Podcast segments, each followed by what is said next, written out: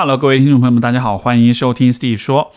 我们本期的节目是一期特别的更新啊！这期节目的缘起是我在二零二零年的十二月十九号做了我们 Steve 说五周年的听友节的活动，在上海做了一个线下的现场。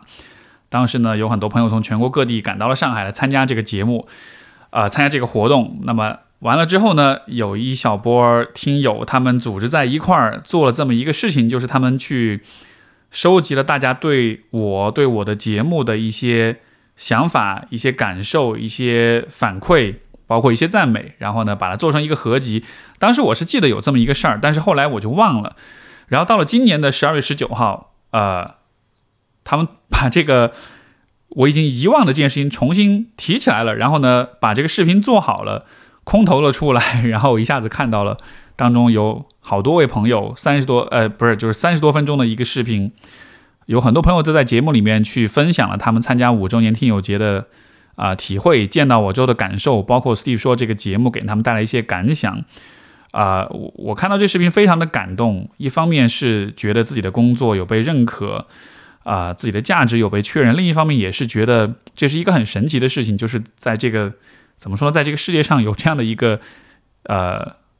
节目的存在把我和所有这些朋友们联系在一起，然后大家彼此之间的这些碰撞、交流、对话，产生了如此多的美好的、积极的感受。我觉得是一件非常非常难能可贵的事情。所以这个地方我也把大家的啊分享，因为都是每个人亲自录的音啊，然后把所有这些亲口的分享啊，作为一期 Steve 说的特别节目发这个分享出来。呃，让更多的朋友们听到，说不定他们当中有些人说的有些话，也是你自己心里面的想法跟感受。然后特别感谢严二三这一位听众啊，在负责去收集、组织、制作整个这一个内容。嗯，那其实换句话说，这就是啊一期大家花式夸我、夸 Steve 说的这样一期节目啊。但是我觉得很多 Steve 的 Steve 说的长期听众。呃，都会在这些声音当中找到一些共鸣。我觉得有很多事情也是，可能也是很多人想要去表达、去说的。这不光是对我说，也是对你自己说，也是对所有的听众来说。所以，我想把这样一些呃美妙的、善意的赞美之词，不仅是据为己有，而是跟所有人分享。我的节目的存在也是因为大家，所以说功劳也不能完全归功于我自己。所以，把这种善意散播出去，在今年。二零二一年即将结束的时候，希望这样的一个分享能给所有人心中带来一些暖意。谢谢。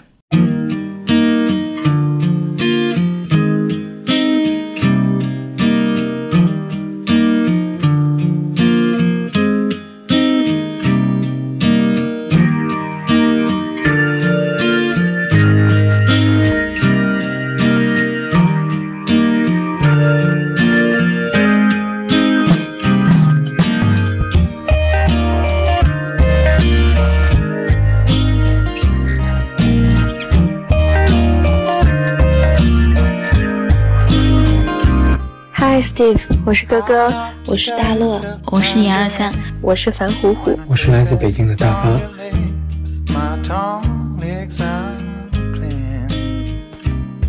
非常感谢 Steve 和 C 总举办的听友五周年见面会，我们天南地北而来，可是应该过了很多年，大家都会记得这个非常温暖美好的下午，大家一起听两位分享工作和一路走来的一些感受。也是自己这两年努力做的关于独立思考方面的事情。听两位合唱，大家一起看乐队演出，一起蹦跶，一直在被爱意包围。听友们各自分享关于自身努力和方方面面迷茫的一些抉择，对于生命的思考，我们交换着彼此的信号。整个空间处于积极流动，不再是深海里孤独的鲸了。We hear you, and we love you. 等着一千七哦，我们会更好的，到时候再相见。Hi Steve，我是哥哥。呃，从上周六从北京去上海参加了听友会，啊，很开心，喝到了你亲自倒的红酒，还有了你和 C 总的合影，啊，还作为八十九号第一个被抽中了奖品。当天的微博还被你转发了，真的让我觉得自己很幸运，也收获了很多温暖和能量。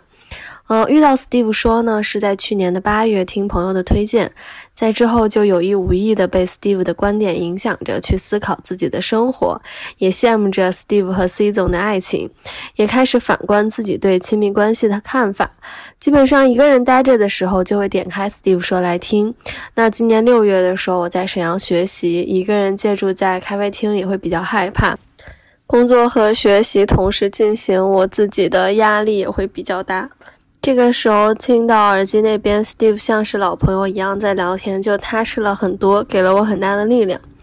印象比较深刻的是节目当中提到的健康说分手，真的影响到了我对亲密关系中告别这件事情的看法，也认真的去准备了和现在这段关系的告别。还有之前提到毕业的时候让家人投资自己，其实是最值得的。这个心态一下子拯救了我对于金钱的某种纠结，并且用这个态度去安慰了具有相同困惑的人，以及知道了如果安慰别人的话，不不应该告诉他解决办法，而是应该给他空间去聆听他。很多我从节目当中听到的想法会直接给我启发，并且影响到了我的工作和生活。那被 Steve 治愈的时光真的非常的幸运，期待下一个五年。同时，我也希望自己能够变得更优秀，争取未来可以成为 Steve 说的嘉宾。Hello，Steve 老师，非常感谢你的节目陪伴我每天上下班通勤的时间。我很喜欢 Steve 说某期节目里说，我们每个人都是骑士，要去远处的城堡打败恶龙，赢得宝藏。那条恶龙就是我们成为自己的英雄之路上遇到的困境和阻碍。我同时也很喜欢黑塞，我觉得 Steve 说很像是可以帮助我探索自我、找到自我、成为自我的德米安。虽然这需要很多时间，也可能成为自我本身就是一生都要追寻的课题。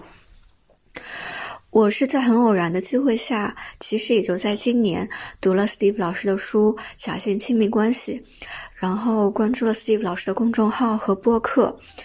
其实之前也看过一些心理学的书，但是因为大部分心理学的读物都是西方人写的，社会环境和文化背景上会存在差异性。Steve 老师的这本书融入了我们国家自己的社会现象，还有您的亲身经历，读完之后我感触很深。我回想，在我自己的成长过程中，我的父母会更加关心我的健康和学习，但是会忽略或者没有意识到成长过程中内心世界的情感和思想变化也同为重要。虽然他们很爱我，但是相处过程中缺乏言语上爱的表达，印象中深入的交流很少，和别人表达真实的想法和情感，很长段时间里对我来说都是很难的一件事。和人相处总喜欢保持距离感，要经过很久才能和人建立深刻的联系。这本书让我认识到，在我内心深处一直存在的，但却没有察觉到的问题。现在的我会觉得应该尝试主动增加和父母的交流。我也认同书里说，父母那代人有他们的时代局限性，有些观念也很难再改变了。意见不一致的时候，我会试着不再去争执，和父母的关系也变得比我小时候要亲密很多。非常幸运能够接触到 Steve 老师的作品，我因此得到了很多的思考和启发。谢谢 Steve 老师。Hi Steve，我是大乐，我是买票前几天才开始听 Steve 说的，应该是现场听龄最短的吧。今年对世界来说是不寻常的一年，对我来说也是。今年经历了生离死别。亲身体会了“痛苦使人成长”这句话，以至于最近产生了一个变态的想法，想让下一个痛苦赶紧来，好让我快速成长。一度很想逃离人群，不想认识更多的人，认为认识越多人，羁绊也越多。但是后来意识到，正是在这种羁绊中，人才会成长呀。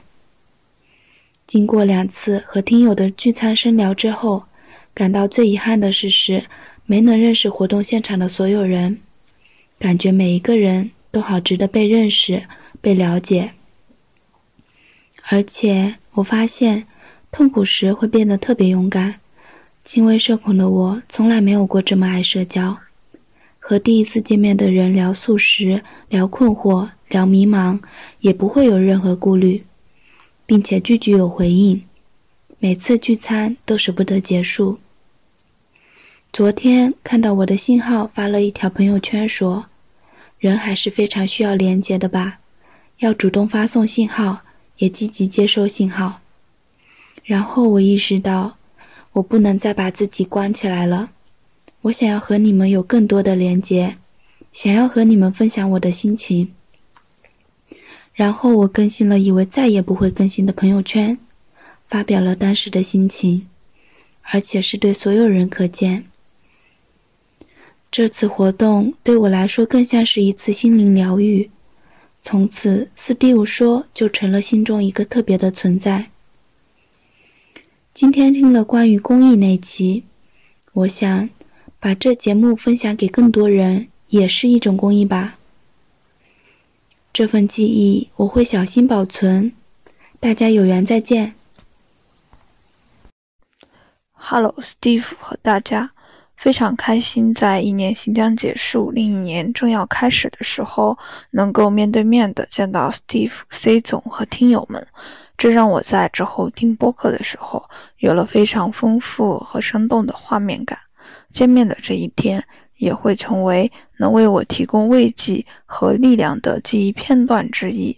我呢是一个九九六的互联网从业者，休息和闲暇的时间比较少，有时候会陷入一种对时间的恐慌里面去，总是焦虑时间都去哪了。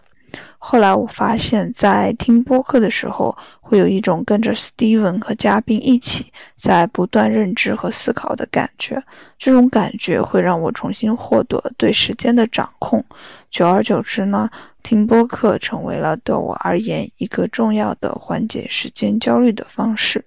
同时，我也能对一些问题有更深入的思考，对自我的了解也在慢慢的加深。非常感谢 Steve 能够认真而持续地产出这么一档有着内容和思考的播客。希望一千期的时候，我们还能再见面。我是 Joy，我在天津。年初居家自我隔离的时候，偶然听到了一期 Steve 说的节目。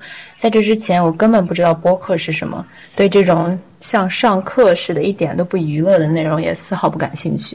但是不知道为什么，我听完了那期节目，然后 Steve 说就顺利的带我走进了播客的坑，也毫不意外的成为了我2020年听的最多的一档播客节目。2020年的世界经历了一场浩劫和变革，而我自己的小世界也在重新洗牌。一段稳定感情的破裂，打破了原有的生活的平衡，学业延毕等等。生活的潮水向我打来，让原本游走在秩序的悬崖边上的我，猝不及防地跌入混乱的深渊。在这过程中，我也体会着孤独、情感匮乏、抑郁、焦虑、失眠、心理脆弱、自我能量低等等的情绪。而且，我常常很困惑于对自己的行为，我自己都无法做出解释。我根本不知道自己是谁。那 Steve 说，无疑是帮助我开启了自我了解探索之旅。经常感觉有被启发，有什么东西被打开，有了合理的解释，也有被同理和慰藉到，而且学习到了很多新的知识和观点，意识边界被拓宽。我知道了原生家庭对个体的影响，我了解到了啊存在主义焦虑，然后悟到了很多东西，对世界也有了更多层面、不同维度的了解和认知。所以我觉得，Steve 说对我来说不只是一种陪伴，更像是一个自我赋能站，一个疗愈和自我成长的空间。总之，非常感谢 Steve，谢谢你。希望一千期的时候我们都还在。Hi Steve 和所有温暖有爱的 Steve 说的听友们，我是来自上海的 Jean，非常感谢 Steve 说这个节目，让我不仅认识了你们。也认识了很多渊博又有趣的嘉宾，习惯把 Steve 说作为早晨起床后的 BGM，喜欢那种一大早就被高能量对话彻底唤醒的感觉。希望 Steve 说，也希望 Steve 的 Manly 可以一直做下去。不去做什么数字的限制，就是一直做下去就太好了。Hello，很感谢 Steve 举办了 Steve 说的五周年听友节活动，连接大家做彼此的信号。We hear you, we love you。同时呢，我也愿意陪伴 Steve 说六年、七年、八年、九年、十年，直至长长久久，也等待着我们共同的期许第一千期的到来。参加活动前，我有仪式的做了午饭，化了妆，带着愉悦的心情来到活动地点，签到领礼物，冥想般盘腿挺身而坐。感受活动空间中因联动而产生的曼妙的磁场，目光追随的游戏，我或者牵 partner 的手舞动，亦或在人海中找寻他的目光而幻想自己是电影的主角，他就是惊鸿一瞥的心动对象。伴着完美倒立乐队的音乐，我随意摇曳，带着收获的礼物，快乐心情归来。为什么我喜欢 Steve 说呢？嗯，现实生活中我是个敏感、感性却用坚强理性武装自己的人，因为这个社会偏爱奔放、果敢等等，评判标准相对单一，于是每个人戴着面具，活成社会期许的成功范式，可是却忘记真实，忘记了人的复杂多样不是千篇一律的单纯美好，忘记了自己的脆弱不是人人时时刻刻都需要独立勇敢。而一旦少了真实，便少了有趣，多了太多的枯燥无趣。听 Steve 说的间歇，除了能够拓宽自己的意识边界外，还能产生很多的共情，甚至在听众来信中听到听友自己懊恼的缺点，都发觉是可爱的，因为这是独一无二的你自己啊！在 Steve 这里，我们可以做真实的自己，Hooray！Anyway。We hear you, we love you，在 Steve 和 Cici 合唱的 Could I Love You Anymore 中，结束对 Steve 说的喜爱和感激之情吧。Could I love you anymore? Could I love you anymore? Could I love you anymore? Love you, love you, love Steve 说。谢谢 Steve，让我们做彼此的信号。谢谢 CC 全家的主题分享，金鱼的故事很好听，也从你们的分享里面学会了合理的表达脆弱。从进场的那一刻，我就打开了手机的勿扰模式，去感受这一整场活动带给我的思考、音乐、美食和人，就像进入了一个结界。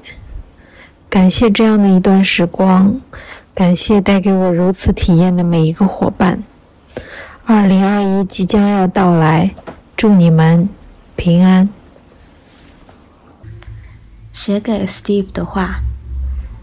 一开始知道 Steve 是在知乎，为了让表达更像是一对一的说话，接下来我想用第二人称你来替代 Steve 这个名字。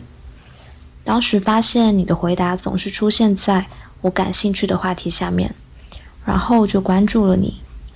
在顺着知乎文章底下的介绍找到了公众号和播客。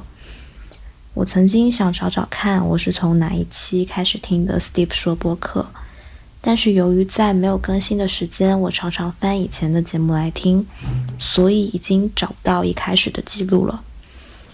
其实我想了好几天，这段音频要说什么话，不知道为什么总是等不来。按理说应该有的灵感，我想可能是因为你的存在对我来说，就像是日常生活中一个固定见面的老友。突然问我对这个老友有什么话想说，可能就会是一脸懵逼，然后问周末还是老地方约。嗯，有一点我是比较在意的。我一度觉得自己跟周围格格不入。我不喜欢很多人的聚会，因为人多了，交流深度往往就会变浅。只是大家聚在一起讲段子，谁身上梗最多，谁就是 Party Queen。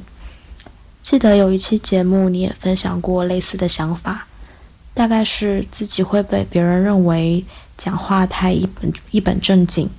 容易上纲上线等等，但是正是因为这个特质，才会有 Steve 说这个节目，会有这么多嘉宾认真的跟你讨论一个话题，将这个话题的边界尽可能的往外拓展，深度尽可能往下延伸。是你让我看到了这种特质存在的价值，以及发展的可能性，这点对我来说真的非常重要。谢谢你，Steve。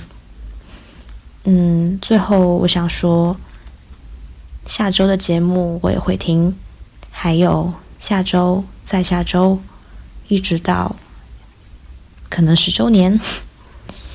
嗯，那让我们下周再见，拜拜。真的非常感谢 Steve，做一个活动有多难，我有切身体会。但就算很难，你还是做了，非常感谢。人都是主观的，在五周年的活动现场，我有无数次默默流泪，被击中，被感动。或许治愈不是一瞬间的事情，结束当众孤独也不是一瞬间的事情，但在活动结束后，我就像看到雨后彩虹那般，明白治愈和答案都已经在路上了。恰巧最近看了 Joanne Didion 的纪录片。就用他的一段话总结那种知道世界上你们都在那种我在的感觉吧。I don't know what falling in love means, and it's not part of my world. But I do remember having a very clear sense that I wanted this to continue. I liked being a couple. I liked having somebody there. Hi Steve，你好。五周年的听友节，我印象很深刻的是，刚进场的时候，Steve 给我斟酒，满了半杯多又嫌不够，抬手又给我倒了好多。这个小小的举动就很有主人翁精神，迅速拉近了我对他的心理距离。后面我请求合照的时候，Steve 更是毫不犹豫地答应了，而且很甜的是，他要求他拿我的手机来自拍合照。这个小举动我给满分，因为很多人会在意想要合照的时候自己的头看着小一点，Steve 就充分关照到了这一点。最重要的是，这样的照片出来会让我有一种幻觉，好像是我被 Steve 要求合照，有一种被倒追的满足感。听友节我最难忘的还是那个茫茫人海看到你的游戏环节，因为遇到了一位很温暖的对手，一位巴黎留学回来的西北姑娘。在人多的场合，我容易拘谨羞涩，而她大大方方，让我感受到了萍水相逢的满满的善意。活动结束后的会餐，大家的分享也很走心。然后很多人提到说，听友节应该多留点时间让大家发言，这个环节很打动人，而不应该把时间浪费在分派抽奖上。这是我们给 Steve 的一个小建议。另外，我想感谢一下 Steve 的播客，里面很多内容都让人虎躯一震，得以窥见自己的认知局限。Life is suffering，人生崎岖、悲伤和遗憾在所难免。我们在人生面前，人生苦难面前，要做自己的英雄。我很认同 Steve 说。高质量的亲密关系是人一生中最有价值的东西之一。不论你感到多么绝望，都不要放弃对爱情的追求。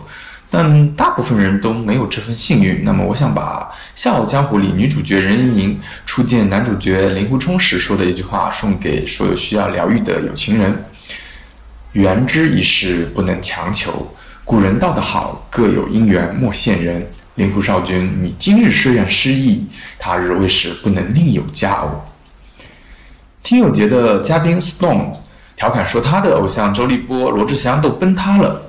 那我希望我们的偶像史秀雄可以长长久久，持久度比肩刘德华吧。祝 Steve 和听友们二零二一快乐，不用扮演，不用讨好，能够开开心心的做原汁原味的自己。Hi Steve，我是樊虎虎，我想跟你说。我很喜欢上个周末，并且我想展开讲讲。我喜欢那天上海的天气，那天的风、阳光、温度。我喜欢你在听友会预告那期推送下面说的，本次活动的核心目标是开心，以及酒管够。我喜欢活动现场，你朝我这个方向走来。我喜欢你抱着吉他弹开场曲，以及开口说话后那种明明第一次见面却熟悉的像个老朋友的感觉。我喜欢大家从五湖四海赶来，却安静认真的围坐在地板上，听一个人说话的感觉。我喜欢活动现场，你和 Cici 的目光总是互相追随的感觉。我喜欢喝酒。我喜欢现场提问时大家越踊跃发言、积极举起的小手。我喜欢跳舞。我还喜欢拆礼物。我喜欢在抽奖环节，你问这个礼拜有谁生日，那个没有被听到，但是敢大声呼喊“我二十五号，圣诞节生日的那个我”。我喜欢同车厢的大乐为我准备的可爱的小老虎。我喜欢现场互动时对彼此都充满了好奇的我们。我喜欢乐队蹦跶现场，那些激情舞动的人们带领着那些肢体略显笨拙的人们一起舞动的感觉。我喜欢在场每一个人的真诚和投入。我喜欢这个周末，也因此更喜欢了这个世界一点。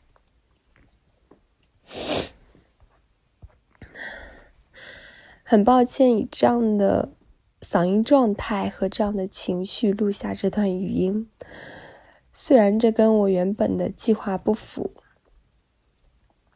因为我傍晚的时候刚刚大哭了一场，原因是。我家养了八年的一只狗，今天死掉了。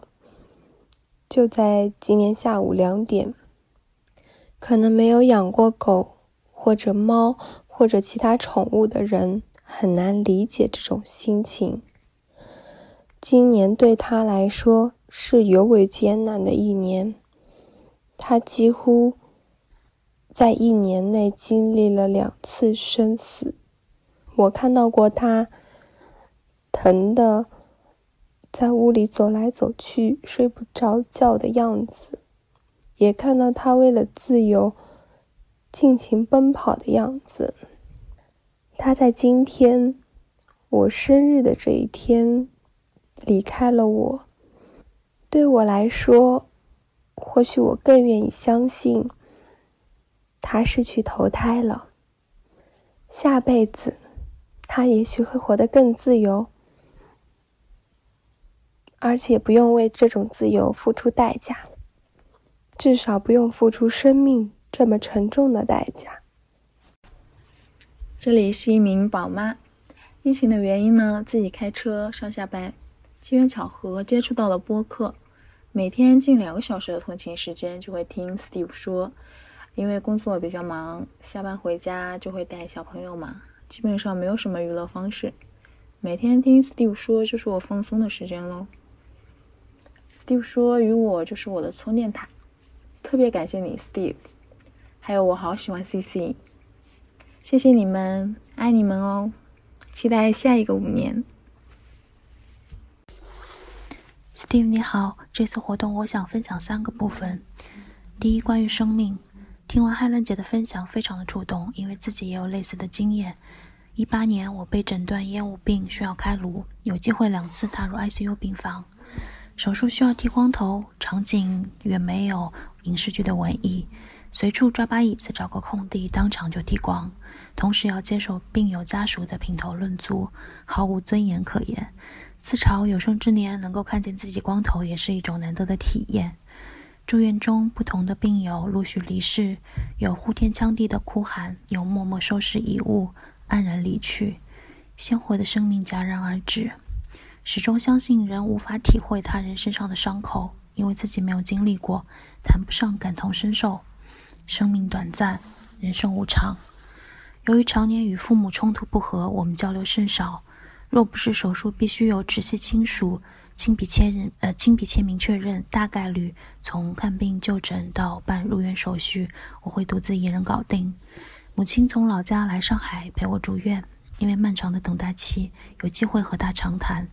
时代局限也好，生长环境也罢，虽然给了我动荡痛苦的童年，但当父母走下神坛，他们也是普通人，各自带着伤疤，不懂如何爱自己和爱他人。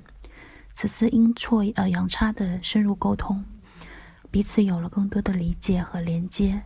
现在回想起来，依旧温暖感动。二、关于勇气，作为社恐，报名线下聚会已是巨大的突破。因为害怕错过，呃，因为害怕错过了两次听友的聚餐，内心失落。很羡慕现场主动发言、自由表达想法的人。活动中对视舞动的环节，自己落单了，究竟呃纠结该找谁？身后读研口译的朋友。呃，问我是否艺人，表示他也一样。于是我们开始了简短的交谈。第一次与陌生人以这种方式开场，非常奇妙。可惜结束后没有机会更多的交流，小小的遗憾。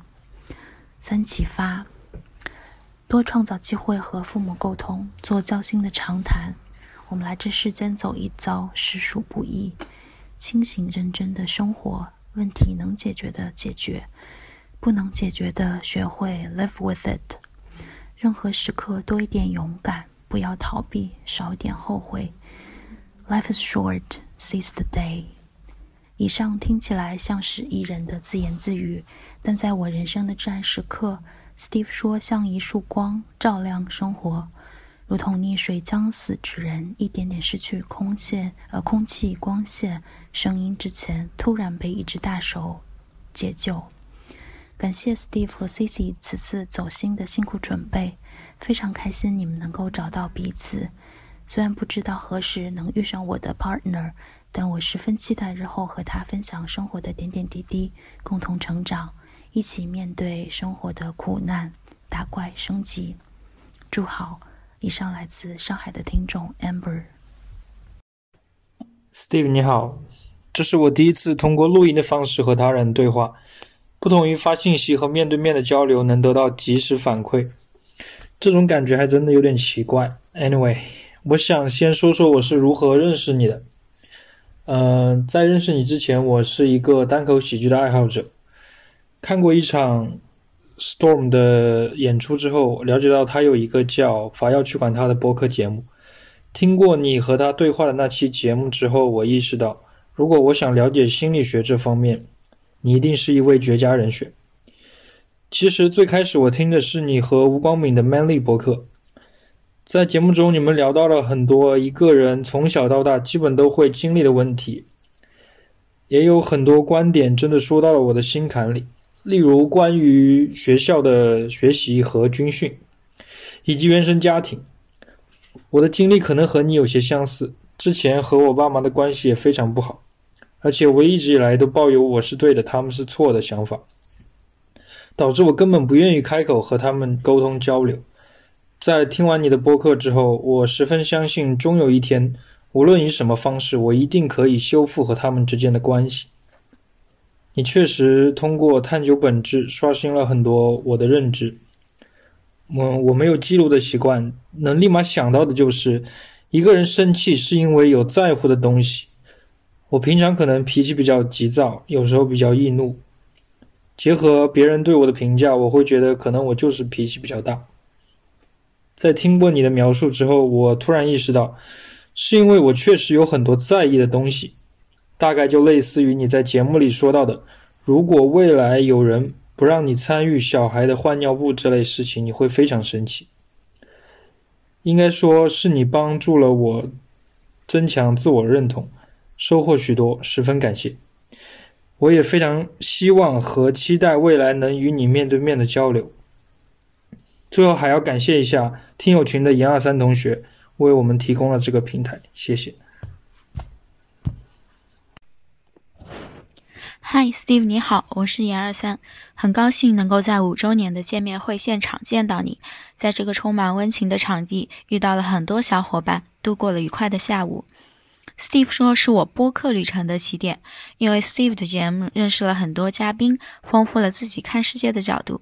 很早就知道了 Steve 说，但是真正把听节目当做习惯，还是最近一年半。